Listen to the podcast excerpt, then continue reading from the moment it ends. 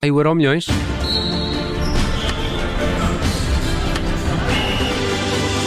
No Euro Milhões temos hoje tema do dia, futuro, memória e temos Miguel Cordeiro. Boa tarde, Miguel. Olá, boa Depois tarde. de mais uma espetacular emissão de desporto, até, até deu em valsa de. Deu para tudo. Deu para Vejam tudo. esse vídeo no site do Observador. O Augusto Inácio dançou uma valsa com a nossa imitação de, de taça da Copa do Mundo que temos aqui no nosso estúdio. Eh, vamos continuar nas emissões especiais de desporto já este sábado para acompanhar também esse Portugal-Marrocos. Mas, Miguel, vamos a esta véspera de feriado. Tema do dia: Gonçalo Ramos está por todo lado. É um novo herói e cheio de recordes. Cheio de recordes com aquilo que fez ontem, que foi uma exibição incrível.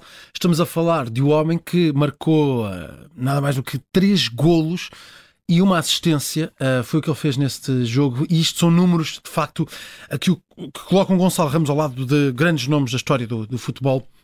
Ele faz um, tem um jogo para, para lembrar para toda a vida. Portugal vence por 6-1.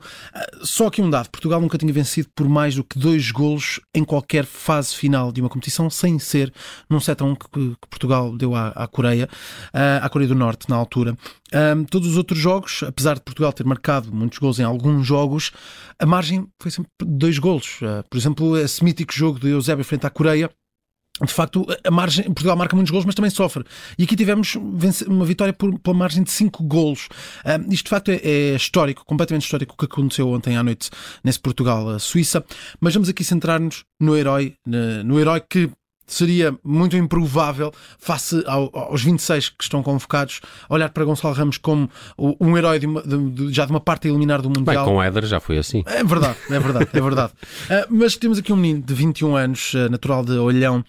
Hoje já falámos aqui na Rádio Observador com o pai de Gonçalo Ramos, ah, que explica como vibrou com este, com este ah, vitória, com a prestação do, do filho. Mas vamos olhar aqui para os números. Ah, para começar, é o jogador de 21 anos, este jogador de 21 anos é o jogador mais jovem de sempre a fazer um hat no Mundial desde 62.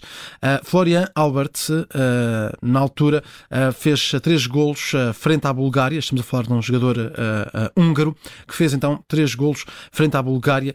Tinha menos de 20 anos e, portanto, ah, desde essa altura que não havia um jogador tão jovem a fazer um uh, hat-trick no, no Mundial.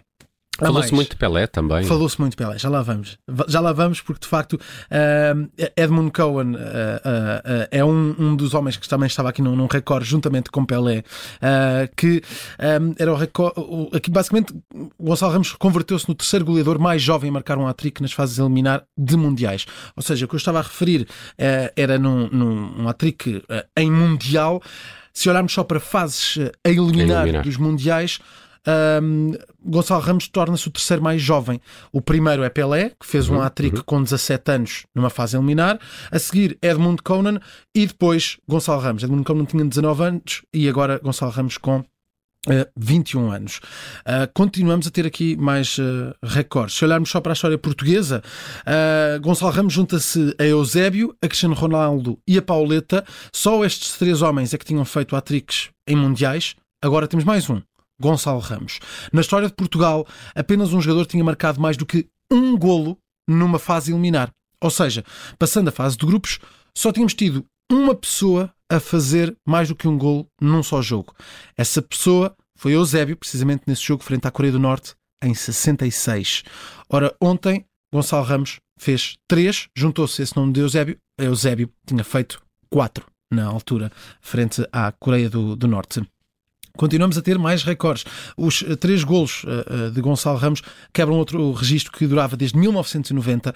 Thomas uh, tinha sido o último a fazer um hat-trick num jogo a eliminar em campeonatos do mundo, na altura um, pela Checoslováquia e frente à Costa Rica, mas há mais também. Desde 2002 eh, que não tínhamos um jogador a ter a primeira participação no Mundial e nessa primeira participação a fazer um hat-trick. Em 2002 foi Miroslav Klose, o homem que até ainda hoje é o melhor mar- marcador de sempre em mundiais. Ou seja, juntando todas as participações que teve e todos os gols que teve, é a pessoa com mais gols em mundiais, Miroslav Klose.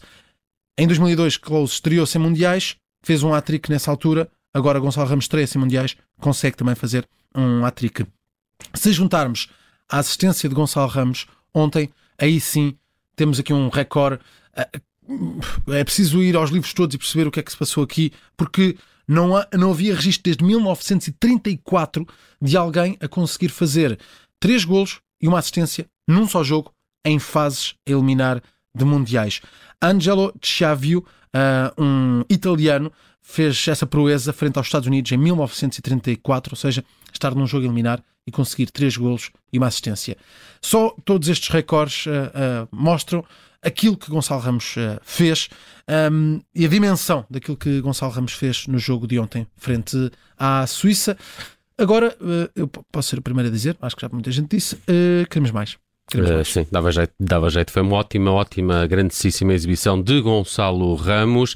E vamos falar de futuro. E no futuro podemos falar da titularidade de Cristiano Ronaldo? Sim, que é uma dúvida. Ou seja, ontem uh, foi confirmado que Ronaldo não seria titular nesse jogo frente à, à Suíça. Começou no banco de suplentes há muito, muito, muito, muito tempo que não se via Cristiano Ronaldo uh, no banco de suplentes da seleção portuguesa num jogo a eliminar. Aconteceu ontem e uh, fica esta questão. E agora?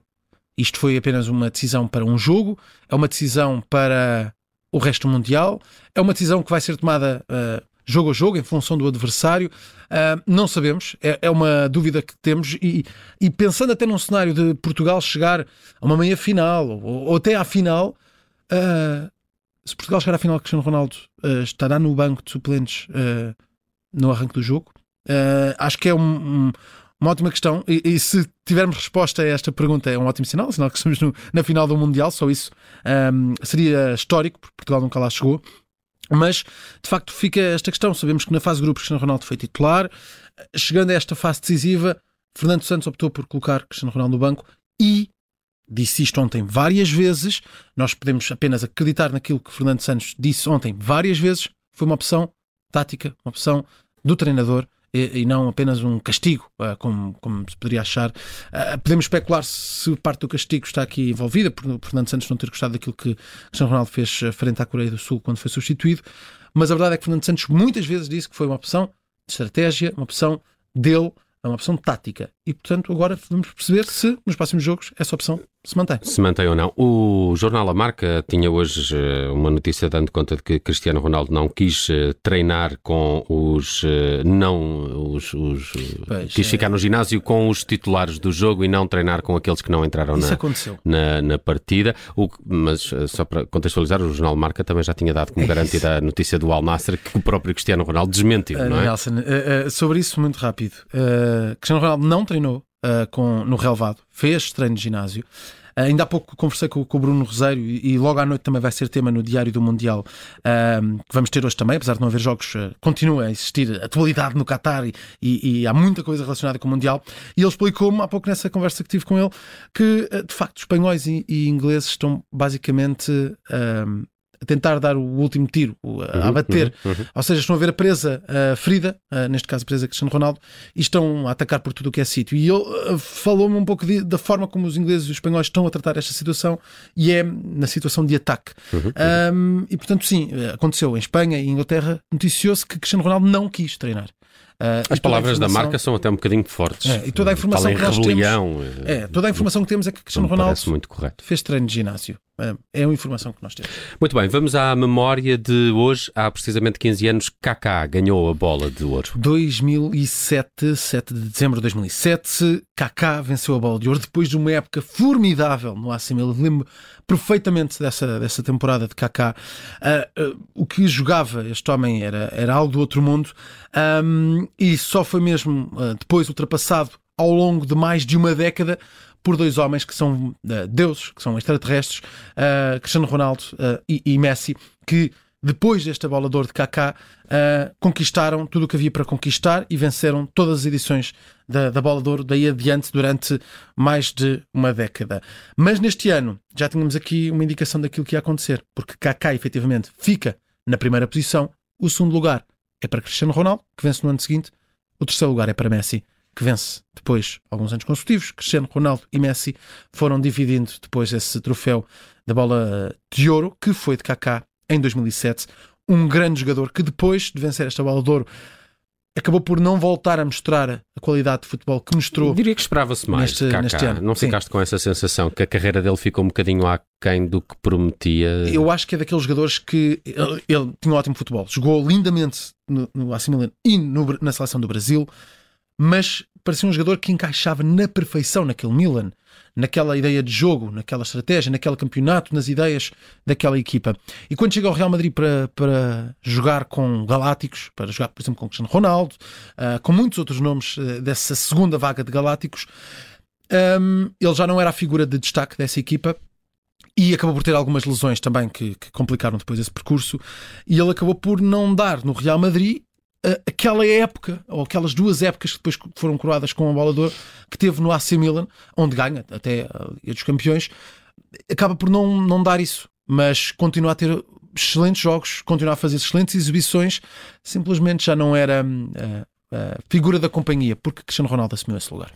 Muito bem, está feito o Euro Milhões de hoje, a página de desporto da tarde em direto, sempre antes do Jornal das Sete. Hoje com o Miguel Cordeiro. Miguel, bom feriado, um abraço. Bom feriado.